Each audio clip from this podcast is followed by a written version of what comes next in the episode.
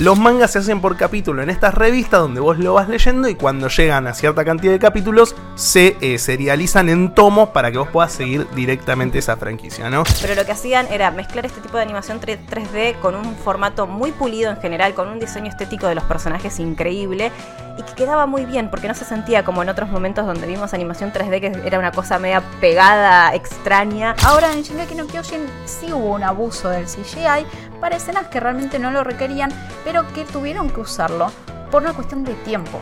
Nerdipedia. Videojuegos, cine, series, cómics, tecnología, cultura pop. Un programa semanal con análisis del pasado, presente y futuro de la industria del entretenimiento. Es momento de descubrir este mundo a fondo. Con Jess Roth, Nicolás Rábago y Romina Pereira.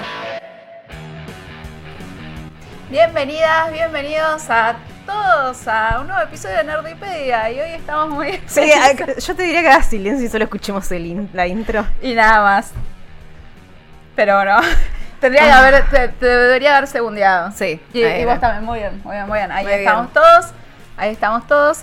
Eh, de hecho, no me, me avivé tarde, pero te debería haber dicho si querías eh, tomar la posición de, de, de host. No, para nada. Eh, es, sí, es el anime de mi vida, sí, por supuesto, pero no estoy disfrutando acá hacer nada. Arrancó fuerte, Arrancar ¿eh? con vos. Arrancó fuerte, es el anime de mi Con vida. mi compañera. Arrancó eh, y decía, eh, es el anime de mi vida y después agarrando y diciendo... Romy está como- repuesta, pone en el chat. Sí, no, no, no, Romy Sí. está...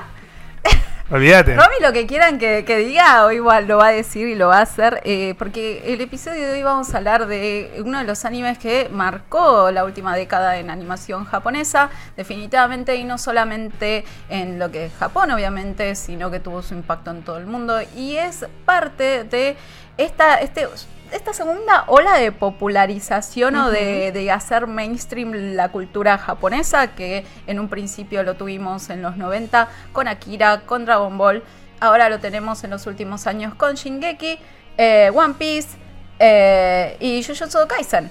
Así Sí. que, y todos esos animes son del mismo estudio. Y justo estaba Ah, mira, estamos en, en, En sincronía, sí. Pero, eh, entonces sí, vamos a estar hablando de Shingeki no Kyojin o Attack on Titan, este anime que, o manga que eh, se venía serializando en. ¿Cosa cómo se llama? Kodansha.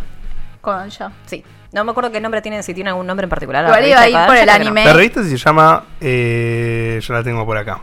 No, la voy a revista es Besatsu Shonen Magazine. Exactamente. Estamos tan acostumbrados a que todo sea Shonen Jump, Sí. Weekly Shonen Jump, eh, Es- pero no. sí, y ya vamos a la- hablar de eso. Es una ¿no? de las, de las revistas Tuki. más míticas que existen, pero este, esta vez estuve en otra, se serializó, quería ver las fechas porque tengo las del anime y no las del manga del desde 2011. 2009. Do- ¿2009? 2009 2009, sí. hasta sí, 2021. 2021. Ah, le- te agarré con un dato que no sabía. No, no, no, no me acordaba, porque generalmente como yo arranqué medio tarde el manga, eh, estaba al día con los últimos capítulos, pero Claro. nunca la arranqué desde el inicio. Yo nunca leí el manga. Sí, lo que hice fue ver el anime, ni bien salió. O sea, el anime se empezó a serializar por Ujú. Studios. Y eh, en el 2013, cuando salió en el 2013, la vi. Vi Attack on Titan. Me pareció una poronga. A, mí- a mí no me gustó, yo la vi también en el 2013 cuando salió, vi la primera temporada, la vi, la vi sin ganas, justo estaba en una, viste, bueno, estás en un momento medio raro de tu vida, no me terminó de convencer y en la pandemia la retomé y dije, estaba muy equivocada, estaba muy equivocada. Bueno, a mí me pasó que lo terminé retomando muchos años después, gracias a vos y gracias a otra gran amiga mía, Yelen. Sí, que también que está. son dos grandes fanáticas de Attack- de Attack on Titan que me dijeron, che, mira, eh, yo te entiendo que no te haya gustado la primera temporada, salteatela, no la vuelvas a ver. Directamente arrancás desde la segunda, mírate un resumen si realmente no la podés pasar, porque desde la segunda temporada cambia todo, y es verdad, cambia todo. Pero bueno, empecemos por el principio, pues nos adelantamos y nos emocionamos mucho. Eh, es raro que podamos eh, que hablemos de anime, así que es un episodio para mí muy especial. Estamos para así. Romy también, estamos las dos, viste, como muy contentas. Pero Y para era con Raba también, eh, ojo. y ahora con Raba también. A. Raba lo estamos trayendo al mundo de Final Fantasy y del Me anime. está- en el de Final Fantasy to- todavía permitime dudarlo, pero. Ya va a llegar. Ya va a llegar. Sí. Eh, pero bueno, para los que no me conocen, soy Jess Roth y estoy en este día tan hermoso acompañada de la señorita Romina Pereira. Hello, ¿qué tal? ¿Cómo La- estás, Romy? Ya sabemos que feliz, pero un La poco loca, más. estoy con la remera, encima estoy con la remera, pasa que es verde, entonces no se ve, pero dice, es el, el titán de ataque que dice Tatakae y con la campera de la Legión de Reconocimiento. Estoy con todo. Estoy Full todo- cosplay. Estoy full cosplay. Son mi casa. Sí. Decían, bueno, Si me ponía la bufanda, tal vez. Es verdad, No, en realidad yo puedo ser de Hanshi. Hanshi tengo. Eso, Hanshi. Hanshi, Sí, de Hanshi yo me- prefiero Hanshi antes que mi casa. No, Tengo un tema con mi casa. yo la amo mi casa, así que no. me parece que a veces Bueno, quiero cachetearla. la amistad. Sí, yo coincido con las dos. La quiero muchísimo. Me parece que es un poco pesada a veces. Bueno, pero eso La es porque tal vez el personaje del anime es un poco diferente al del manga y ya lo vamos a hablar ser. por qué. Puede ser, puede Epa. ser. Nos falta el gatito con el cosplay, decíamos, pero Sí, bueno, perdón mis gatos por fallarles. tienen capitas de la Legión de Reconocimiento que me mandaron de regalo por un cumpleaños. Lo sé, son buenísimas, buenísimas. así que nada, lamentamos fallarles en eso. Estoy también acompañada del señor eh, Nicolás Rago, que es un reciente flamante fan de Shingeki. Llego justo para este episodio. O sea, me, me preparé mejor que nunca para un episodio de Nerdipedia porque estoy hace un mes viendo la serie para llegar ahora y estoy muy manija de conversar sobre Shingeki, la verdad. Nunca sentiste que estabas tan preparado en tu vida por un momento. Nunca, preparado- vi una serie así para llegar justo al capítulo de, de Nerdipedia hermoso. Pero lo venís disfrutando. Lo vengo disfrutando un montón. De hecho, a mí la primera temporada es la que en retrospectiva menos me gustó también. Pero sí el capítulo 5, sin spoilearlo, pero ese Es- capítulo 5 tiene algo que... vos- O sea, no me pasó nunca con una serie que dije, chao, ¿qué pasó? Acá hay algo. Acá hay algo y desde ese momento estoy, estoy muy manija. Ah, muy bien. Así que nada, somos tres personas muy fanáticas de Shingeki no Kyojin y sé que en el chat también hay- tenemos a varios fans eh, que recuerden que eh, Nerdipedia sale ahora en vivo, sale todos los miércoles a las cuatro y media de la tarde. Recuerden que si no nos pueden agarrar, no llegan a esa hora, no nos pueden ver, lo que sea, pueden ver las repeticiones porque todo el contenido de eh, Malditos Nerds está en infoae.com, anime, series, películas, videojuegos, esports, tecnología, toda la información que realmente importa al día de hoy y que nos hace felices está en infoae.com, incluyendo nuestros cinco podcasts, Malditos Games, Maldito Anime, Malditas Series, Malditas Pelis y Nerdipedia. Eh, así que, si nos están viendo en vivo, que veo varios comentarios ahí, veo Quiérannos. muchos fans de Shingeki, veo muchos fans, veo a mi Compartan en pueblo, veo a los fans de Jujutsu también ahí dando vueltas. Así que vamos a estar hablando de Shingeki no Kyojin. También vamos a estar hablando de un problema que atravesó a Shingeki, ahora está atravesando a Jujutsu, atravesó a muchos otros animes, porque vamos a hablar de Mapa como estudio también y todos los problemas que tiene este estudio, que todos decimos gracias Mapa por tantas alegrías que nos da, pero al mismo tiempo tenés Pobre ganas. gente. Claro, sabes que tiene esclavizado a mucha gente, así que deberíamos empezar a decir gracias al equipo de Shingeki no Kyoshi, gracias, a- al- gracias al equipo de Jujutsu Kaisen, específicamente no mapa, ya vamos a estar hablando sobre ese tema también. Eh, así que un saludo a las groupies de Levi's. Me Sí. incluyo. es como, sí soy. Sí. Soy. Qué hombre Levi, ¿no? Qué hombre. Es que es, literalmente es un personaje que aparece y automáticamente pensás o qué hombre o sexo. Sí, yo como- Amo que sea un enano, ¿entendés? Sí. Es un enano, pero Podría tirar una Poderoso. encuesta en el chat mientras empezamos con hablar de Shingeki de quién es el Sí. personaje más, eh, no sé, carismático preferido, que ibas a etcétera. hablar sexy, te iba a decir. No, no, esas son nada Esas más. son nuestras encuestas Esas son- después de las 10 de la noche. Es son post, los streams fuera que de horario a todo público. Son los streams que hacemos con Jess en Malditos Nerds, pero mucho más tarde. Puedo tirar una encuesta, si les parece, en Malditos Nerds respecto a cuál es el personaje favorito. Yo, soy- yo pondría a Levi, Eren, Mikasa, Armin. Armin, Armin. Erwin Sí. y ya está, somos cinco. No, ya está. Ya está. Me quedaría. Voten. O Hanchi quedaría fuera. Pues, Voten bien. Sí, voy a ver si la tiro la encuesta mientras arrancamos. Voten bien. O sea, saben a quién votar. Que es bien. Eh, así que, bueno, podríamos empezar. eh, Vamos a empezar. Por los orígenes de este manga y anime que, como dijimos, marcó y sigue marcando eh, la historia de la animación. Una antes y un después. Eh, antes de arrancar puntualmente con Shingeki, quiero recordar al chat, estamos en vivo en Twitch, nos pueden ver todos los miércoles 4 y media. No spoileen en el chat absolutamente nada, por favor, porque hay gente que justamente esta semana está aprovechando para ponerse al día para el final que va a Como salir. Nico. el sábado. Como yo, que me faltan literalmente 10 capítulos para llegar a- al Le ponen momento. el final en el chat. Me muero, me, me, Por puedo- favor. me puedo llegar a parar y irme en vivo acá y Yo no le volver dije nunca que más. si nos peleábamos en este momento porque algo pasaba, le spoileaba al final. No, no, no, estoy, atado de pies y manos. Pero bueno, vamos a arrancar hablando un poco de Shingeki no Kyojin y cómo se origina este manga, porque prin- principalmente y primero fue un manga como venimos hablando. Para hablar de eso voy a poner algunas informaciones en contexto para que nivelemos la información de quien esté escuchando este podcast tanto en vivo como en las plataformas de podcast de Infobae. Los mangas en Japón salen primero en una revista, esto es lo primero que quiero aclarar.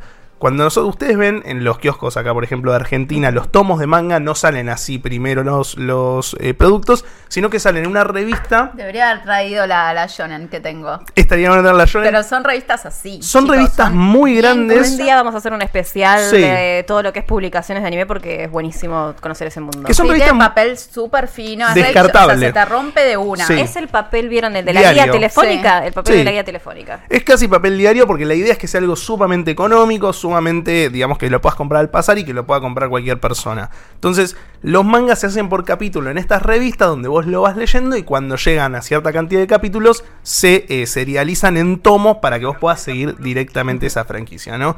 Attack on Titan tiene que ver con esto y esto es importante explicarlo porque va a tener que ver eh, íntegramente con el ini- inicio de la franquicia. Por otro lado, algo que es importante aclarar es que tanto los mangas como los shonen tienen definiciones demográficas, tienen definiciones que representan al público al que van apuntado. Eh, ustedes habrán escuchado, por ejemplo, la palabra shonen, la palabra seinen, la palabra yojo, por ejemplo, y tiene que ver con eso, a qué público está apuntado. Y justamente en Shingeki no Kyojin eh, me gustaría empezar con ese debate para ver qué opinan ustedes, porque hay un debate grande de si realmente es un shonen o es un seinen. Ah, Seinen. eh, quedaba para preguntar a nosotros, es Sí. Seinen. se- Lo que pasa es que hay. A ver. Es lo mismo que pasa con Jujutsu Kaisen. Es- algunas veces son estas series, serializaciones que empiezan para Shonen, porque Shonen es uno de los públicos más grandes que hay justamente de consumo de, de mangas y anime. O sea, todo está muy dirigido a un público adolescente. Adolescente Es y el mayoritariamente ma- hombre. Y hombre, o sea, en su mayoría es así. Y después muchas veces estas historias terminan virando, porque no era la intención original ir por ese lado. Eh, y porque los propios autores también son adultos que quieren otro tipo de historias. Entonces es lo que pasó con Jujutsu Kaisen, es lo que pasa con Shingeki. Shingeki creo que hizo el cambio mucho más rápido. Jujutsu Kaisen hoy tiene la misma discusión. O sea, ¿es un Seinen o es un Shonen? Es un shonen. Uh. No lo es, pero bueno. Es un shonen. Y porque no lo leíste. Pero... Eh, lo estoy, estoy al día con Jujutsu Kaisen. Ya vi el 241 incluso. Mira, yo digo que no lo es. Es pero un shonen. no lo es. Pero no importa. ¿Pero qué es un shonen? Eh, no, es, no es claramente para niños. O No, sea, eso no, y para es- nada. Bueno, entonces no es un shonen. bueno, pero, Entonces, pero Dragon Ball tampoco para niños porque muere todo el mundo todo el tiempo. Y no es lo mismo, porque es un tema de cuánto gore tenés y las líneas y la maduración. O sea, no es Uh. solamente si Bueno. hay sangre Bueno, o no, sino qué tan madura es la rompiste línea una familia. Rompí una Rompiste familia. una Voy familia. a aprovechar para cortarlo de esta manera porque Jess me dio el pie justo hablando del gore. Eh, como bien estaba diciendo Jess, el shonen es un género más orientado a la amistad, más orientado a mostrar grupos de amigos, a ellos, a un poco más plasmar el camino del Al poder de héroe, la digamos. amistad. El poder de la Seiya y sus amistad. Usualmente tienen poderes, van contra un enemigo en común, tienen como estos factores que ustedes pueden fácilmente identificar en los animes conocidos de los 90, la mayoría como Dragon Ball, como Naruto, como Senseiya, por ejemplo. El seinen va para un público más adulto y usualmente tiene conceptos que, por ejemplo, para quien le guste mucho ir al cine, son, son los que son para mayores de 16 años, básicamente, que es sangre en abundancia, escenas de sexo y cosas de ese estilo que pueden llegar a El mostrarse. Fenlid, todo ese tipo de cosas. Exactamente. El autor de Shingeki no Kyojin llamado Hajime Iyazama empieza en 2002 a pensar esta idea y a desarrollar lo que, lo que iba a hacer. Para quien no lo sepa en contexto, lo cuento rapidito porque después seguramente Romy lo va a estar ampliando. Shingeki no Kyojin está ambientado en un mundo en donde los humanos están hace 100 años encerrados en unas murallas, porque fuera de las murallas hay unos humanoides gigantes llamados titanes que cuando te ven básicamente te morfan. Eh, Tienen hambre, pobres. tienen hambre, pobrecitos, Ah. y, y bueno, Ah, se, no, se no, quieren a- se quieren alimentar. Cortaron la dieta. Esto que estamos viendo acá en la, en la versión audiovisual, si están viéndolo en vivo por Twitch barra malditos nerds, es el episodio 0 de Shingeki no Kyojin. Este episodio 0 es el boceto que armó Hajime Iyazama para mostrarle a distintas editoriales y decir, che, yo tengo esta idea. Algo muy interesante es que a, a Shingeki se lo caracteriza mucho en el manga o en internet porque está muy mal dibujado. Sí. Porque el autor no tenía mucha experiencia para hacerlo. Usualmente los mangakas son los mismos los que hacen la historia que los que la dibujan. Eh, y me dio mucha gracia que este episodio 0 en internet tiene un disclaimer del autor al principio que dice, perdón para el que vaya a ver esto, era muy malo escribiendo, era muy malo dibujando, así que soy consciente de que esto era horrible, pero lo importante era la historia. Sí, y él a lo largo de las ediciones de los que son los recopilatorios, que también lo sacaba en la Kodansha, eh, te di- dice, mejoré. Hay Mejoré, momentos donde él dice, sí. se nota que mejoré, ¿no? Hay muchos autores que hacen eso y me- siempre me da mucha ternura. Sí. Sí, sí, van mejorando a poco. Mejor personaje favorito para el chat de Twitch barra Maldito Nerds es Eren Yeager. Se decepcionaba. Levi chat. salió segundo, mi casa tercera, Erwin salió cuarto y Armin quinto. No, ¿cómo sería Armin decepcionada, último? chicos. Estamos todos decepcionados acá en la Yo mesa. voté a Eren. Puntualmente, eh, este episodio cero de Shingeki no Kyojin, que era la prueba que él llevaba a las editoriales, ¿a dónde la lleva este, este querido Yasama? La lleva a la Weekly Shonen Jump. La Weekly Shonen Jump es la revista por excelencia de los shonen, digamos, es donde están todos los shonen más famosos que se hicieron. Dragon Ball, Slam Dunk, eh, One Piece. Spy Family, Rurouni One Kenshin. Piece, Ronnie Kenshin, Jujutsu Kaisen. Es todo. un poco, podríamos decir que un poco estar en la Weekly Shonen Jump te lleva un poco al éxito, Mm, digamos. sí. Estás acompañado de los grandes títulos. Y lo que pasa cuando él le lleva el episodio cero, le dicen como, pará, pará, flaquito, esto es shonen, esto está publicado de los chicos, no, vos no podés mostrar un titán que se está masticando la cabeza de una persona y ves como la sangre explota por todos lados. Entonces le dicen al autor, mira, para estar en la Weekly Shonen Jump tenés que cambiar la temática, tenés que bajar un poco el nivel de, de gore, tenés que adaptar un poco todo lo que, lo que estás haciendo. Y contrario a lo que quizás harían otras personas que por ahí lo adaptarían y lo, lo pondrían, él se bancó su visión y dijo, no, lo voy a llevar a, otra editorial porque creo que mi historia es así y tiene que ser contada así. Por eso es que eh, el autor va con la editorial que estaban mencionando antes, que ya se me fue el nombre, Kodansha. Kodansha.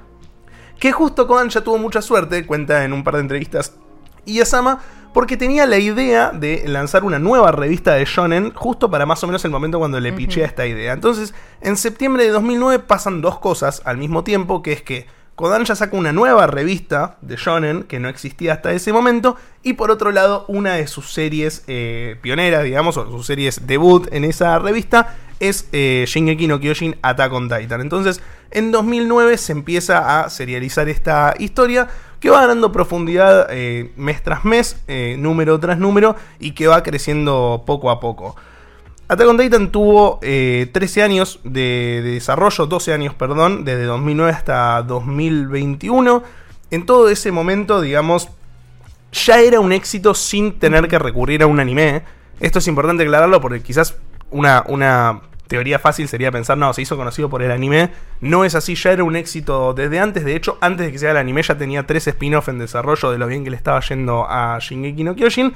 Y es uno de los que terminó representando a la editorial Kodansha en, en la las últimas décadas y siendo uno de sus eh, nombres más Un fuertes. datito extra, Kodansha en ese momento estaba a punto de la bancarrota y Shingeki le levantó las ventas al punto de que el presidente fue y le besó prácticamente los pies a Isayama porque eh, la revista, o sea, la, la editorial en sí estaba a punto de declararse en bancarrota si no funcionaba la nueva tirada que iban a sacar y si no funcionaba, si no la pegaban con un nuevo producto porque y con una nueva serie para emitir, porque la verdad que estaban eh, al borde de los números rojos por completo y Shingeki dijo, yo te vengo a salvar las papas. Es un poco, Shingeki terminó salvando las papas, un poco el encanto tiene que ver con, con esto, ¿no? Con lo que le costó también encontrar editorial al autor, porque si bien se lo presentaba como un shonen, tenía esto de que era un shonen quizás más eh, no convencional, podríamos decirle, que se iba más para el lado del Seinen. También es una historia que tiene una estructura bastante más eh, occidental de lo que podrían ser otros mangas, y eso creo que también es un poco lo que, lo que terminó generando un encanto alrededor del mundo, más allá de, de la originalidad de, de Attack on Titan. En esos 12 años tuvo 34 tomos la serie y para ponernos un poquito en contexto, de los últimos 20 años es el tercer manga más exitoso que hubo a nivel ventas. Vendió 78 millones de, de unidades, lo cual es una locura, solamente detrás de One Piece, que es como el, el número uno histórico que vende una locura, y detrás de Demon Slayer, que también es otro manga que eh, vende un montón. Igual de eso, tienen que ver en realidad, cuando busquen y googleen best selling manga, siempre tienen que ver eh, la proporción, la división que hay entre ganancias y número de tomos. Porque One Piece, Tiene 107 tomos. claro, o sea, en realidad eh, tienen que ver esa proporción para saber cuál fue más exitoso, o sea, cuánta venta tuviste, cuántas compras tuviste por cada tomo Sí. y para medir mejor el éxito. O sea, porque sí, si yo tengo 40 tomos versus dos de capaz algo que es más popular, Termina, el, balance claro, termina el volumen, siendo... Sí, claro. sí. O que sea, eso habla es medio engañoso. Los números son medio engañosos. Es medio engañoso y eso incluso habla más del éxito de eh, Shingeki no Kyojin, Ujú, también de cual. Demon Slayer, que es también otro gran fenómeno en lo que es shonen. A Jeff no le gusta A mí mucho. tampoco, ya somos el ¿No les equipo, gusta? ¿no? O lo no, odiamos. es una cagada. Es una mierda. Ah, bueno, yo no, no- no- ni lo conozco, así que no, Spy no voy a Family tampoco, así que en Tampoco eso me sí. gusta Spy Family, sí. Bueno. Perdón, estamos, somos las niñas Santi, la- las, Sí. dos, las dos malas del, del colegio, la- las dos que dicen, ay, a mí eso no me gusta, eso es para otra gente. Somos Casi se separa el podcast duerme, aparte antes, cuando traje el-. Ya nos volvimos a unir. ¿Y Jujutsu era un shonen entonces o.? No. Pero bueno, Oh, no. lo importante es marcar esto: que eh, Shingeki no Kyojin fue eh, un éxito en el manga enorme y eso le llevó a tener varios, eh, digamos, productos en lo que eran los mangas siderales, como venía mencionando. Tuvo un spin-off más llevado al lado de Shonen, que es un Shingeki no Kyojin en la, en la secundaria, hecho por el autor. No leí mucho sobre eso, no sé si alguno pudo leerlo. De, ¿Qué cosa lo del. El del Shingeki de secundaria. Sí, sí, sí, sí. Yo, yo estoy. al- al- si quieren, les cuento un poquito del Shingeki de secundaria. Es básicamente. eh, Eren tiene sueños donde está en el mundo de Shingeki no Kyojin, pero en realidad está, vive en, en un Japón normal con mi casa y van a la escuela y están todos sus compañeros que son obviamente Jin, todos están ahí Sí. este, y tienen a su, a su grupo de amigos. Es un cómic, sí, es un cómic de... es un cómic, es una comedia. Sí, sí, sí. Eh, es una falopeada extra que él sacaba en todas las, en las publicaciones, cada tanto metía una página extra de esto, de Attack on School, creo que le había puesto, no me acuerdo cómo era el nombre. Y en todas las publicaciones eh, metía una página extra de esto, incluso el, el tomo final de Shingeki tiene una final también donde termina y hace una especie de chiste de que a la gente que no le gustó y qué sé yo, y están los tres viendo una película en el cine, eh, Armin, Mikasa y Eren, y están como viendo una película en el cine y hay toda una reflexión a partir Sobre de el esa, final, sobre el final de que como que no, el final no me gustó y medio como si fuese el momento gag de los Simpsons que dice, ¿es un final bueno o es un final malo? Es un final y ya, medio como que pasa una cosa así. Pero bueno, el- lo importante de, de esto es, es destacar eso, ¿no? Que para el 2013, cuando arranca el anime, ya tenían el spin-off de la secundaria, tenían una en desarrollo el spin-off de Before the Fall, que es otro spin-off que tuvo 17 tomos, o sea, fue bastante extenso. Tuvieron un montón de ovas contando distintos episodios, como Lost Girls, que también se serializó en mangas. Entonces, había mucho eh, éxito detrás de Shingeki no Kyojin, que eso lo llevó a tener un montón de productos detrás, como los videojuegos, como, eh, por ejemplo, las películas live action y como también, por ejemplo, el No anime. las miren. No, no. No. No, son recomendables. No son. También videojuegos. También videojuegos y también, bueno, el anime. El anime. Y sí, para el 2019, por ejemplo, el- creo que tenían algo así como 100 millones de copias vendidas de lo que era Shingeki no Kyojin, para que se den una idea del volumen masivo.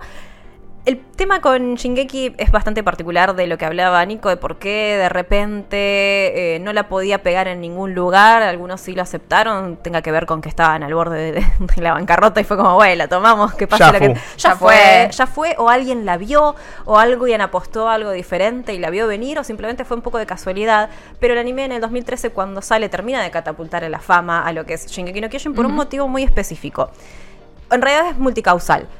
Estamos en un, estábamos en un momento donde veníamos de una seguidilla de animes shonens muy clásicos, donde había mucho ofrecimiento del mismo tipo de producto, que un poco también le pasó a Death Note, que fue como lo diferente durante un tiempo. Shingeki no Kyojin vino a aparecer como ese suceso distinto, único, particular, que no representaba todos los otros eh, estereotipos del anime, donde tenés el personaje gritón, el fanservice, eh, los power-ups, la lucha contra el malo, los gags de comedia y un poco que cuando tenés mucho de lo mismo, harta. Si nosotros tuviésemos mucho de Shingeki no Kyojin, muchas producciones similares, vas a ver un anime que te mezcla la comedia de una manera súper original y lo vas a querer ver antes que todo lo otro, por una cuestión de que las ideas se agotan. Llega un punto donde tenés tanta información de por medio de lo mismo que medio que decís basta hay codos como el consumo tiene esa, esa, esa arma de doble filo. Tenés un momento donde te, te lleva, te arrastra esa oleada y en un momento donde frenás y decís, che, no quiero seguir viendo esto, quiero cambiarme un poquito de camino. Con Shingeki pasa eso, y en el 2013 también, eh, cuando empiezan a surgir las plataformas como Crunchyroll y demás, también lo catapulta mucho en el éxito en lo que tiene que ver con Estados Unidos, que es un país que le ha costado mucho entrar al anime. Ahora ya no tanto, pero todos los animes que nosotros vimos de los 90 eran animes que se vendían en Estados Unidos y después se recompraban en Argentina de manera enlatada, ya recortados por Estados Unidos. Algunos No con- todos. no todos, pero no algunos todos. con la de hecho. Dragon Ball, eh, Sailor Moon, Los Caballeros no vinieron No por- de ese lado, por eso nosotros lo, lo vimos con mucha menos censura no que tenían Estados esa. Unidos. Pero nosotros, por ejemplo, si nos llegó Macros, nos llegó en realidad Robotech, que eran Sí, tres bueno, ediciones diferentes eso de fue Macros. para- Sí, eso era otro Aparte era un recorte re falopa que eran tres temporadas que nada que ver y Sí, la sí, metían. sí. Era una cosa muy específica, pero lo que sí se hacía era como que se revendía lo que allá no funcionaba, o por ahí lo que intentaban vender allá, como allá no funcionaba, lo revendían a esta zona mucho más barato. Estados Unidos eh, siempre fue un poco complejo con el tema del anime porque tal vez tenían muchas producciones audiovisuales eh, y animadas muy específicas, mucho hora para muy, para niños. Porque veían en la animación para niños. Para niños. O sea, mucho de lo que es la animación eh, de Estados Unidos, que es un poco más con temas adultos o que tratan otros tipos de temas que son más para personas un poco más grandes siempre cuando escuchas a los autores te dicen que se basaron, por ejemplo, en Utena o en Akira. Entonces, eh, vos veías en la animación japonesa algo que no encontrabas en ese momento en la animación estadounidense por una cuestión de mindset, o sea, de, un tema cultural y de cómo ellos veían en ese entonces las posibilidades de la animación no como un medio para contar historias como se lo veía Japón. Igual en Japón también hay un tema con el anime, es que también mucho hay mucha resistencia de la población en general japonesa a ver anime porque están como sobrebombardeados con eso y piensan que es demasiado estereotipo y que también es medio niñado. También hay una. Eh, siempre el país de origen a veces tiene ciertas resistencias. En algunas cosas. Eh, para mí la diferencia central es que lo ven como un medio. para contar historias. O sea, eh, lo vimos cuando hablamos de Ghibli, o sea, todos sus actores no lo ven, no lo dicen, bueno, voy a hacer un anime. No, voy a contar una historia y creo que el mejor medio para contar una historia es la animación. Exacto. Pero bueno, en Estados Unidos teníamos programas mucho más apuntados a que se iba a pasar el domingo, el sábado de la mañana, que era el horario donde los niños veían, porque estaban en sus casas, y veían animación. Pero en el 2013 en, Estados Unidos es medio como que hay un poco de, vacío de contenidos y que no hay tantas cosas interesantes sucediendo por contexto global y contexto particular de ellos en el mundo de la animación. Shingeki no Kyojin entra a Estados Unidos y la pega mucho comparado con otros animes.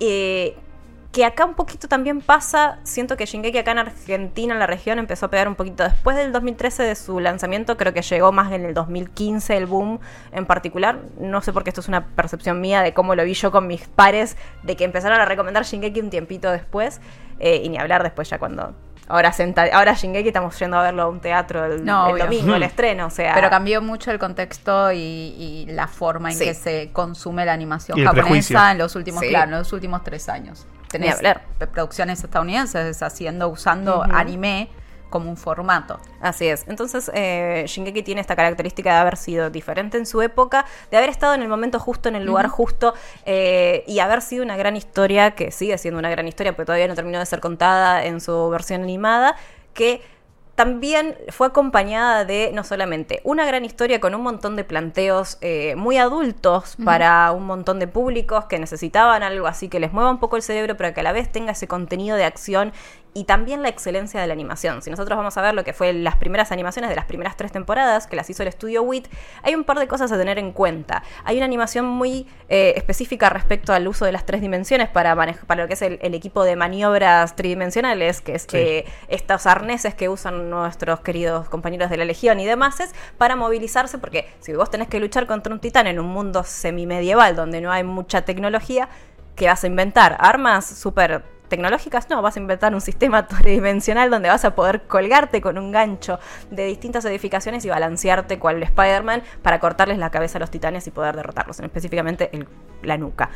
Eh, entonces, eh, el estudio WIT lo que hace es incorpora mucha buena animación 3D, pero también hace algo que ayuda para que el mainstream entienda un poco más Shingeki, que es modificar ciertas cosas de ciertos personajes, por eso a ustedes por ahí no les gusta tanto mi casa, a mi casa, en el anime, está dibujada mucho más femenina, voluptuosa y con la cintura marcada que en el manga no es así. Y hubo un poco de conflicto al respecto, porque se trató de feminizar demasiado un personaje que tenía que ser como el interés amoroso o el femenino fuerte, y medio que no es la representación original de mi casa, y también eso generó mucha disrupción con la cuarta temporada, que después lo hablaremos cuando hablemos un poco más de mapa, pero la verdad es que eh, la animación de lo que hizo WIT, si podemos ver ahora eh, las escenas de pelea de, lo que es eh, el estudio WIT, son increíbles lo que lograron. Esta es una compilación de escenas de pelea. No tienen spoilers porque la mayoría son de la primera temporada o de otras y no tienen tanto contexto, pero lo que hacían era mezclar este tipo de animación 3D con un formato muy pulido en general, con un diseño estético de los personajes increíble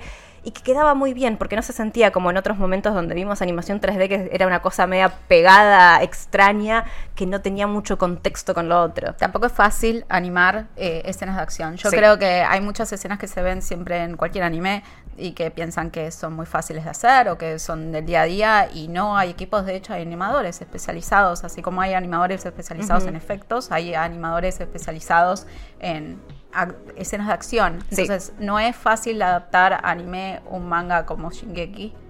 Eh, y como otros que tienen una Sí. acción muy muy marcada, muy dinámica, muy fluida y que quede bien en pantalla. Y eso lo van a ver si le empiezan a prestar atención a esos animes que están hechos por equipos de animadores especializados en acción versus otros como la nueva temporada de Ronnie Kenshin. Que mamita Que pollo.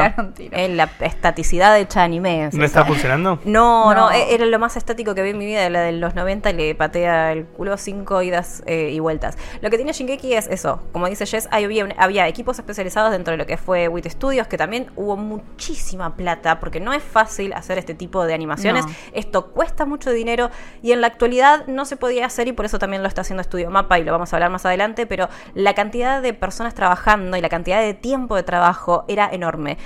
Para que te se den una idea de, hay un lapso entre temporadas bastante grande, sobre todo entre la eh, primera y la segunda temporada, o entre la tercera, fue que tenemos la brecha de... No, entre la primera y la Entre segunda. la primera y la segunda, que ahí la es segu- donde Hubo un- se va. hubo un Dije, hi- en la primera y la segunda hubo un hiatus enorme Sí. de tiempo. por- Fueron como cinco años. Sí, fueron como cinco años, una cosa así, no me Sí, acuerdo ya. No me acuerdo cuántos, pero fueron como cinco, cinco años que no, no salió nada. No me acuerdo ya, creo que es entre tres Es que años por lo menos. también se estaba cayendo a pedazos. Sí. O sea, pasó lo mismo con Vinland Saga. Lo que pasa es que también lo terminó agarrando mapa. Y hoy en día Wit está haciendo. Todo. No, no, Wit No, hoy en día está hasta- haciendo chotadas. Sí, o sí, sea, sí, lo no, voy a decir pero- así de una. pero o Wit sea, está agarrando de- Está haciendo basura. Hoy Pero- en día Wit le están dando basura. Pero está agarrando de todo. Vos no te Pero- la cantidad de cosas está agarrando, porque pero tiene porque que sobrevivir de alguna forma. pero la está haciendo, vos viste las está haciendo. Justamente porque terminó sacándose de encima Sí. por necesidad, tanto a Shingeki como Sí. por ejemplo Vinland Saga. Entonces, ¿para qué te voy a dar otro anime de, de gran nombre, de alto, de alto perfil, si lo vas a terminar?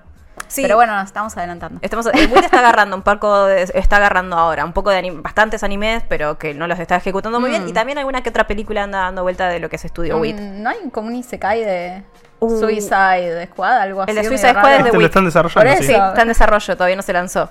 Ahí está. Mamadera, Por eso ¿no? lo La decimos banquita. todo. Ahí la banquita. Pero bueno, Studio Wit nos dio tres temporadas de Shingeki no Mm. Kyojin, donde, eh, como les contábamos, hubo una brecha entre la temporada 1 y la temporada 2 que fue enorme. Y también la temporada 2 fue mucho más corta, pero para que se den una idea, hay una escena muy conocida entre nuestro petizo favorito, que es eh, Levi, y un titán que no voy a decir cuál es, pero que tiene un poco de bebello corporal, que tardaron en hacer esa escena semanas, meses, meses en hacer una escena. Hay escenas de Shingeki que han demorado meses en comparación con lo que eh, estamos viendo el key art de una pelea también de Levi, muy, muy buena, pero eh, no les voy a decir contra quién, por si no lo vieron, por eso se van a dar cuenta. Estas cosas. El key Sí. art es, el key Sí. animation es excelente. Siempre que pasa un episodio de, de- de un anime que me gusta y que lo suben a Twitter. ah, Sí, yo en mi cumpleaños el 19 de diciembre, si me quieren regalar los libros de Key Ay, Animation de Shingeki. también, También, ¿Viste? esos, ya me compré un par. Oh, muy bien. Bueno, me gusta. Entonces, eh, Shingeki tiene muchas cosas que lo hicieron muy grande porque tiene una historia muy profunda, porque tiene eh, un complejo en sus personajes que por ahí en otros lados no se veía,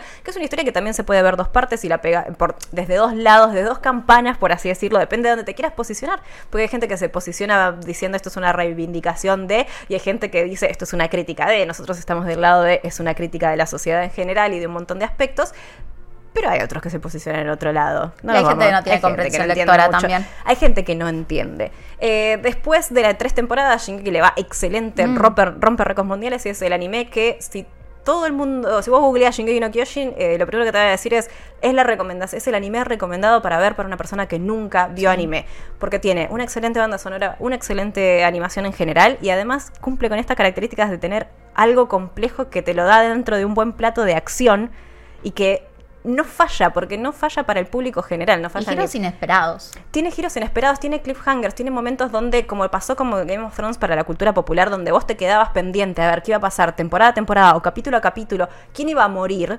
Hacíamos lo mismo con Shingeki, decíamos, hacías un bingo y decías quién iba a sobrevivir esta temporada y cuál la iba a quedar a mitad de camino. Y eso nunca lo perdió. Y es una historia que está muy bien armada, que está, es muy coherente en sí. Te puede gustar o no después el final, eso es debate para otro momento. Pero para ir pasando ahora un poco para el lado de mapa, la cuarta temporada WIT no la puede hacer. Ellos le dicen eh, a Hajime Sayama y a todo el resto de la producción, le dicen, está todo bien, yo esto no tengo plata para hacerlo, no tengo tiempo y no tengo gente. ¿Por qué? Porque el mundo cambió. Pues estamos hablando de un anime que arrancó en 2013 comparado con un anime que se está emitiendo ahora 2023. ¿De qué te estás cagando de risa? ¿Qué estás diciendo? Está pensativo, Raba. Ah, Me estás diciendo No, en el Raba chat. Está reflexionando sobre Raba- reflexionando. Sí, sí, sí. Reba, Raba pone cara de que no está pensando en absolutamente nada, pero es porque es un, es un momento de cuando escucha. Pone cara Estoy de- escuchando, está, procesar, de prestando mucha atención. Gracias por lograrlo. Les mando un saludo. Eh, Shingeki no Kyojin en el do- 2023, comparado con el 2013, pasaron 10 años de por medio. Solamente, en 10 años solamente hubo 4 temporadas. Es muy pocas temporadas para Sí. 10 años. Y es un poco tiene que ver con que eh, no daban abasto para hacer Shingeki no Kyojin. No le daban ni los dedos de los animadores por la cantidad de gente, no alcanzaba la plata, no alcanzaba el tiempo. Y no se podían dar el lujo de ofrecer una cuarta temporada que encima estaba a punto de emitirse mientras casi estaba terminando el manga. Y no se podían dar el lujo de tardar cinco años para, para dar una, una resolución a una, una manga que ya había terminado hace dos. Por lo tanto, le ceden todo al estudio Mapa, el estudio que está eh, marcando tendencia hoy en día porque es de los más importantes y también un poquito de, ¿cómo decirlo?, controversia, que ya vamos a hablar porque está bastante controversial, pero que tenía la capacidad, tanto técnica como de equipo, para encarar una cuarta temporada muy pesada, que tiene que cerrar, que tiene, que, tiene a cuestas un montón de eh, errores y aciertos de Wit, que la mayoría son aciertos por suerte, y tener que estar a la altura de ofrecer una animación y un estilo acorde a lo que ellos querían representar. Y eso fue el, gran conflicto tal vez para algunas personas, que el cambio de dirección en artística. Eh, los tres, las tres temporadas de Studio Wit tienen esa cosa más shonen aniñada, entre con Mm. muchas comillas, Sí. de es- eso que les decía de mi casa, de tratar de sexualizarla un poco más, de que los personajes sean un poco más infantilizados y que sea un poco más, una estética más cercana al anime. Y lo que hace Mapa trata de acercarlo un poco a los eh, a la ilustración de Isayama, que creció y evolucionó como ilustrador y es mucho mejor hoy en día. Y también a una especie de realismo que suele manejar Mapa, Mapa. en sus condiciones. Eh, con una mezcla en 3D que a veces funcionaba mejor que otras. Al principio, la primera parte de la temporada final tiene sus cositas con los titanes que no terminan de. Hay muchas inconsistencias. Sí, las de- Sí. sobre todo las Hay muchas de inconsistencias. Inclusive cambia tipo los largos del cabello, Sí. cosas así, tenés que son raras. Tiene momentos, pero por ejemplo lo que estamos viendo ahora en pantalla, que es eh, la parte en la cual Mapa eh, adquiere, que esto es, esto es parte del... Es, es spoiler, no porque no saben lo que está pasando, pues son nada, eh, gente peleando contra los titanes, pero esto es parte de lo que es el estudio Mapa, incorporando lo que supo hacer Estudio WIT con el equipo de maniobras tridimensionales y tratando de meter ese 3D de una manera mucho más orgánica, que se siente mucho mejor y que pudo acompañar el dinamismo de el, escuadrón peleando contra los titanes como lo hacía Wit, que algo si hay algo que nunca eh, le vamos a criticar a Wit es el dinamismo que le daba a sus escenas. En especial les recomiendo, vean el frame by frame que está en, está en YouTube de Levi contra cierto titán peludo, que es una de las cosas más maravillosas que van a ver en el mundo de la animación. Pero les repito, eso tardaron meses en hacerlo y esto tuvieron dos años para completar una temporada número 4. No, y también tienen problemas inclusive con el- en la primera parte de la última temporada, también tienen problemas con el uso del color, o sea, Sí. el contraste es como que se lo olvidaron en mapa. Sí. Sí. Eh, Estaba muy lavado por momentos. Estaba muy lavado. Después es algo que corrigen. La verdad es las últimas partes son excelentes. Las última, la última parte, que fueron dos capítulos, es excelente y la anterior también. Sobre todo la última y la que se viene ahora, por lo que se vieron en los trailers, eh, está mucho más elevada todavía. Se ve que está muy bueno, es el, la es el final. Es el Tenés final. que irte con todo. Sí, y ahora nos vamos con un capítulo de 86 minutos. Este, jue- este jueves, iba a decir, este domingo para Argentina, este sábado para Japón, que nada. Va a cerrar increíble. El Domingeki. Pero bueno, el mundo de mapa es un poco particular, sobre todo lo que está pasando ahora, que está agarrando los mejores tanques de la industria y tiene que entregarlos en un mundo donde vivimos en el minuto a minuto, donde todo Claro. tiene que ser instantáneo, ya no podemos esperar cinco años entre temporadas. Igual también, a ver, un- poco lo que vos decías antes, ¿no? O sea, si Mapa es el estudio hoy en día capaz eh, más reconocido, sobre todo en Occidente, uno de los más grandes. eh, Mapa empezó en el 2011, venía de, está fundado por gente que viene de Madhouse. Madhouse, chicos, o sea, es uno de los estudios más grandes de los 90, o sea, que tuvo, por ejemplo, estuvo Perfect Blue, Death Note, eh, Cardcaptor Sakura, Paprika, o sea, todo lo que hizo, Todo lo que se veía lindo. todo lo increíble de la animación en aparte de Sunrise, ¿no? O sea, Sí. Sunrise, Sunrise, Madhouse eran de los nombres más eh, de que tenían una animación más innovadora, pero no solamente qué tan lindo se ve, sino qué haces con esa animación para contar una historia, Ujú. cómo utilizas esos recursos de forma creativa e innovadora para contar historias. Y todo ese talento estaba principalmente en Madhouse o en Sunrise también. Algún día le dedicaremos un episodio a Sunrise Hay que porque hacer- es increíble. Hay que hacer capítulo de editoriales y capítulo de productoras. Sí, no, totalmente, completamente. Pero bueno, nace en el 2011, está fundado por Masao Maruyama, eh, que después lamentablemente le dejó el rol de CEO a Otsuka. Y ahí empezó el principio del fin, vamos a Uh, decirlo. Y condenó, también el condenó inicio de la... Y ahí también empezó la popularidad de Mapa. Porque ¿cómo es que te haces un estudio de renombre? Bueno, Sí. agarrando títulos de renombre. O sea, eh, eh, agarrando esos mangas, esos proyectos que son de un perfil bastante alto. Y esto más que nada se empieza a ver en Mapa en el 2020, o sea, como dijimos, se fundó en 2011. 2020 recién es que empieza a adquirir un perfil mucho más alto. Eh, ellos ya venían pronunciando, por ejemplo, esta que me cuesta siempre decirlo, que es Dorohedoro. Doro es Doro. Dorohedoro.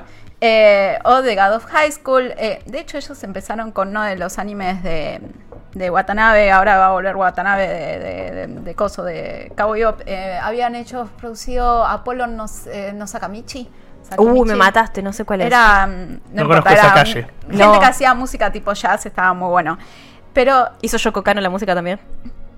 ¿Sabes que no me acuerdo? No sé, no, Creo no, no. que. eh, eh, por- Porque si generalmente dijiste está. jazz, es Yoko eh, si está Shinichiro, generalmente. Pero no, no sabría decirte No. exactamente. Bueno, vamos a hacer el especial de Watanabe también. Cual, eh, vamos, eh, eso seguro. A eso Porque seguro. somos muy fans. Sí, lo amamos. Pero más allá de eso, ellos estaban con proyectos que estaban buenos, pero estaban Ujú. ahí, digamos. Eh, y entonces, ¿qué hizo Tsuka? Tsuka dijo, bueno, vamos a subirle un par- el perfil, yo quiero hacer plata. Yo quiero hacer plata. Yo me quiero hacer una casa con jacuzzi. La jubilación. Claro. Yo quiero hacerme platita. Y, algo, y voy a retomar algo que vos dijiste antes, que es, no todo es eh, dinero, chicos. O sea, generalmente las producciones de anime tienen un presupuesto similar entre ellas, sobre todo en los estudios que están en la misma línea. Lo que sí cambia es el tiempo que tienen para hacerlo y el talento. Entonces, como decía Romy, eh, el tema de WIT no era solamente un tema de presupuesto, era sobre todo del equipo que tenían para poder llevar a cabo y plasmar las tremendas escenas de acción que se venían para el final de Shingeki no Kyojin. Sí, tal vez Nadie lo quería agarrar, chicos. O Yo- sea, no es un tema solamente de plata. No, no, Ningún todos, estudio sabían- lo quería todos agarrar. veían lo que estaba pasando y dijeron, ah, hay más titanes peleando, ¿no? Gracias. Suerte. Claro, Eh, exactamente, Voy a esa es la cuestión. Voy a Nadie exagerar en agarrarlo. esto, pero creo que, por ejemplo, la escena que les cuento muy famosa, no sé si no tuvo como 15 animadores trabajando en ella, más el director de animación. O sea, imagínense que no es que un- una sola persona podía hacer una animación de un minuto y medio. Eran 15 personas trabajando para hacer una animación de 3 minutos, más todo lo otro que requiere cada capítulo. Exactamente. Eh, piensen que, por ejemplo, para el- uno de los últimos episodios de Jujutsu Kaisen tenían 97 animadores trabajando y más otro. O sea, Una más locura. staff todavía. O Sí. sea, son episodios que toman un e- equipos grandes, ¿no? De personas. Pero bueno, la cuestión es el talento, ¿no? ¿Quiénes vos tenés dentro de tu equipo? Y por suerte, Mapa tenía un equipo que estaba especializado en, en- en manga de acción, en, en anime de acción, básicamente. Y tenés dos líneas cuando hablas de mapa. Por un lado tenés como la línea de Yuichiro Hayashi, que es quien termina, es el equipo que termina agarrando Shingeki no Kyojin. Ellos venían de Dorohedoro. Eh, y justo cuando ellos adquieren los derechos para eh, seguir haciendo, para continuar la adaptación de Shingeki no Kyojin, era el equipo que estaba libre, porque recién habían terminado con Dorohedoro. Eh, entonces les tocó. La otra línea es la de Sejimo, ya vamos a hablar en un futuro de esa, pero esos son los dos equipos más grandes. Sejimo, que está haciendo, para que tengan una idea, por lo que digo, otro momento de la vida lo vamos a hablar, eh, es la línea que está haciendo, es el equipo que está haciendo eh, Jujutsu Kaisen y Chainsaw Man. Entonces, Chainsaw y Jujutsu comparten un equipo. Y se nota sobre todo en la nueva, en el Se inicio, nota un montón. en el inicio, en el inicio de esta última temporada de Bueno, Jujutsu porque se Kaisen. adaptó al estilo más de película, de Sí, más cinemático. Más cinemático y también esta cosa más, pero tenés a. Goyo. Pero- tenés a, no Goyo el personaje, a Gozo No, el director. El director. Pero viste, cuando arranca la primera temporada, o sea, cuando arranca la temporada que tiene el- el- lo que es el preámbulo de. de- Hidden Inventory. Exactamente. Ahí a- que hay una escena que en realidad en el manga es tres paneles y acá duró como, no sé. Tengo un siete, montón para decir de eso. A mí me gustó mucho que Sí. duró 10 minutos y era muy tarantinesco porque es lo que suele hacer Mapa, que le gusta medio tarantinesquear con Shingeki, con Shingeki, con eh, Chainsaw Man y con Jujutsu Kaisen. Y vos ves esa escena de los, ca- de los personajes fumando un cigarrillo, esperando y tiempos muertos. Eso es muy eh, Chainsaw Man y muy Jujutsu ahora. Es que es muy, es, es muy del autor, es el Sí. director. El director viene, hace su debut. No me hagan hablar de Jujutsu Kaisen en un episodio porque no termino más y tengo un montón de cosas para decir de Jujutsu Ya Kaisen. vamos a hablar, Ya vamos a llegar y vamos a explicarles esto y por qué es y por qué tiene esta impronta más cinemática y cómo influyó el nuevo director que todos decían va a ser la muerte de Jujutsu Kaisen. No, o sea, que no se vaya nunca ese hombre se va a ir porque lo van a quemar y yo me quiero agarrar la cabeza. Pero eh, volviendo a Shingeki no Kyojin, de nuevo, Otsuka agarró eh, y dijo, quiero hacer platita, vamos a agarrar este proyecto. ¿Cuál es el equipo que tengo libre? Tengo libre el equipo de Chiro Hayashi por el equipo de Sejimo, que tenía el director Sun Ho Park, que es eh, quien estuvo con la primera temporada de Jujutsu Kaisen, estaba con The God High School.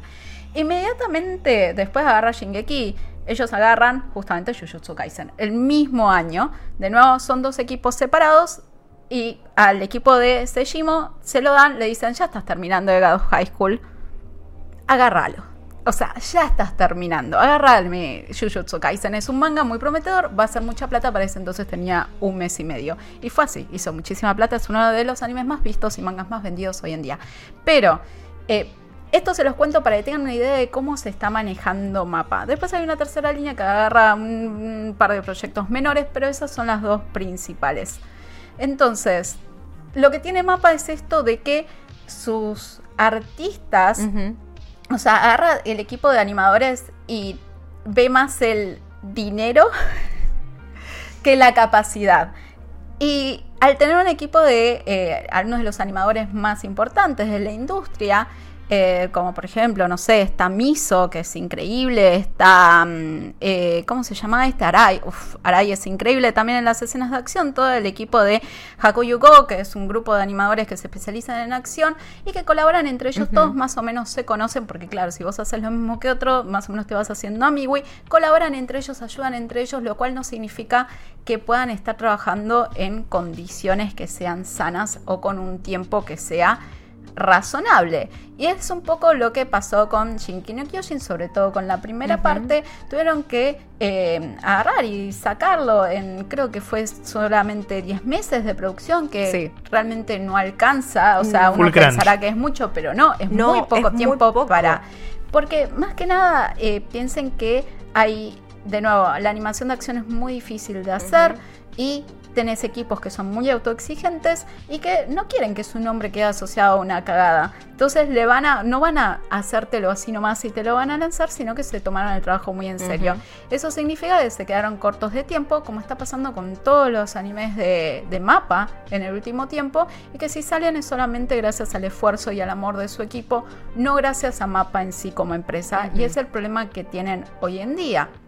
Entonces tenés equipos que lanzan, por ejemplo, como decíamos, la primera parte que tiene muchísimas inconsistencias. Otra de las críticas que tenía Shingeki no Kyojin es el, es el uso del eh, CGI. Sí. Del CGI. Que a nadie le gusta, o sea, no, a nadie le gusta el CGI. El CGI tampoco es la muerte de nadie, son los gráficos hechos por computadora. No es la muerte de nadie, se está bien utilizado. Por ejemplo, en muchos animes se utilizan para fondos, para cosas que no son importantes, o sea, los fondos a veces son en CGI. Doro Gedoro lo hace muy bien. Jujutsu. Jujutsu Kaisen lo También. hace también. Usan los fondos en CGI. La animación sí es eh, como la conocemos, tradicional, Ujú. ¿no? Para agregarle más detalles, para complementarlo y usarlo como una herramienta. Ahora en Shingeki no Kyojin sí hubo un abuso del CGI para escenas que realmente no lo requerían, pero que tuvieron que usarlo por una cuestión de tiempo. No era Sí. como un recurso porque esto va a hacer que esta escena se vea mejor. Es no tengo tiempo de hacerla como debería ser y esta es la mejor solución que tengo. Wit en un momento usaba el CGI para, eh, eh, para los titanes, por ejemplo. el colosal. El colosal, que es un gran ejemplo, que sí, Ujú. la primera vez que lo vimos era re tosco, Sí. era tremendo. Literal. Así, y se movía bastante poco orgánico, por más que es el titán colosal y se mueve muy lento, era medio eh, antiestético comparado con la, la pureza que trataba de, de implementar el anime en sí. Después lo dejaron de hacer y lo mantuvieron con esta combinación en lo que tiene que ver con el, el equipo de maniobras tridimensionales y para algunas situaciones en específico. Pero Mapa decidió usar en lo que sobre todo en la primera parte de la última parte, de la primera parte de la Del última final. parte de la final, eh, que empezaron a usar el CGI para el- sobre todo los titanes. Exacto. Y había momentos donde había dos titanes peleando hechos en CGI y quedaba horrible. ¿Por qué? Porque no había rapidez en los movimientos porque no había tiempo ni plata tampoco para ponerle un exceso de cantidad de movimientos. Y los titanes por ahí se estaban dando una piña. Y eran titanes que estaban, que se caracterizan por su velocidad. Y estaba todo muy lento y era muy estático comparado con lo que veníamos viendo de Wit.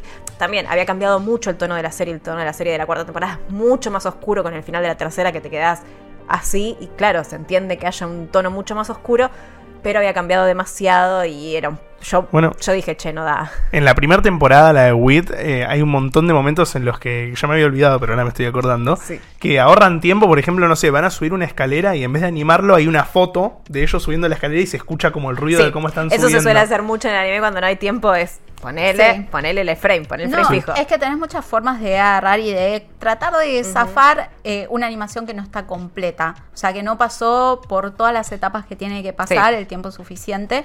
Y ese es otro de los problemas de Shingeki, que eh, el año pasado de hecho salió denunciado, y capaz es el inicio de, toda esta movida de parte de los fans de saber que están bastante esclavizados, ya que uno de sus animadores freelance, pues obviamente que buscan ayuda externa cuando no llegan, dijo que básicamente era un taller clandestino, eh, mapa en sus condiciones.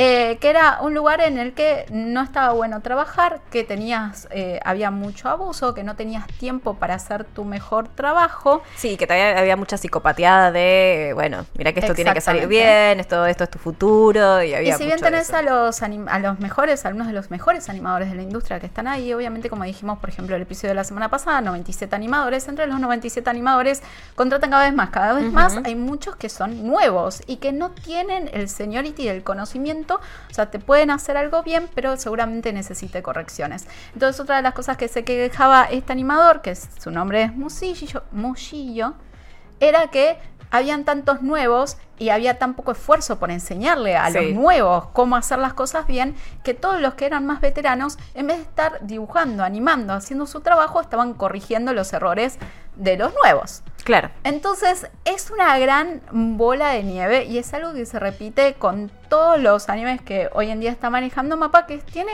eh, lo que sería un output, como se podría decir, una entrega de animes por año que está muy por encima de otros estudios. Volviendo a Madhouse, Madhouse sale, eh, saca un proyecto de alto perfil cada dos años. Y Mapa, el año pasado tuvo Chainsaw Man, eh, este año tiene y Attack on Titan, este año tiene Shingeki, Jujutsu Kaisen, estuvo Vinland Saga en el medio. Ahora vuelve Vinland Saga. Vinland Saga.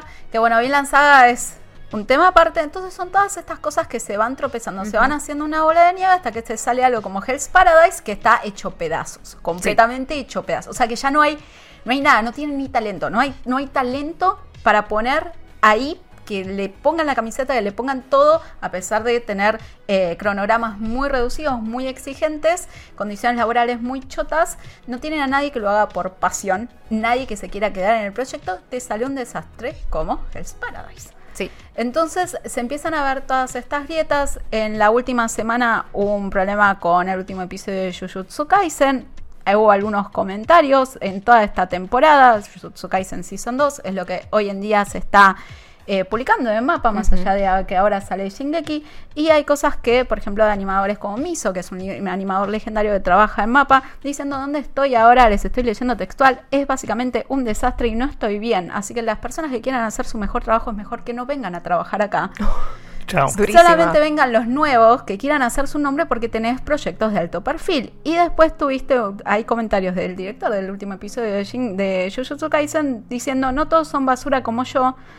Eh, viviré mi vida como el peor animador que ha arruinado una obra maestra. Uy, pobre gente. O sea, la están pasando mal. Y hace muy poco, Mapa fue más noticia todavía, porque ante los repetidos comentarios de los animadores diciendo la estoy pasando mal, ellos les, hizo, les hicieron firmar un acuerdo de confidencialidad para que se dejen de quejar en redes sociales. Sí, si, publicas en las redes sociales sobre tus condiciones de trabajo o sobre tu trabajo cualquier queja y saben que sos vos, perdés el trabajo. Y así Miso agarró de nuevo, el, porque es un animador muy consagrado, así que, puede decir lo que quiera básicamente, y si se va, Le se un pega un tiro mapa, dijo, en vez de hacerle firmar a la gente eh, un acuerdo de no confidencialidad, ¿por qué no te esforzás para mejorar el ambiente laboral?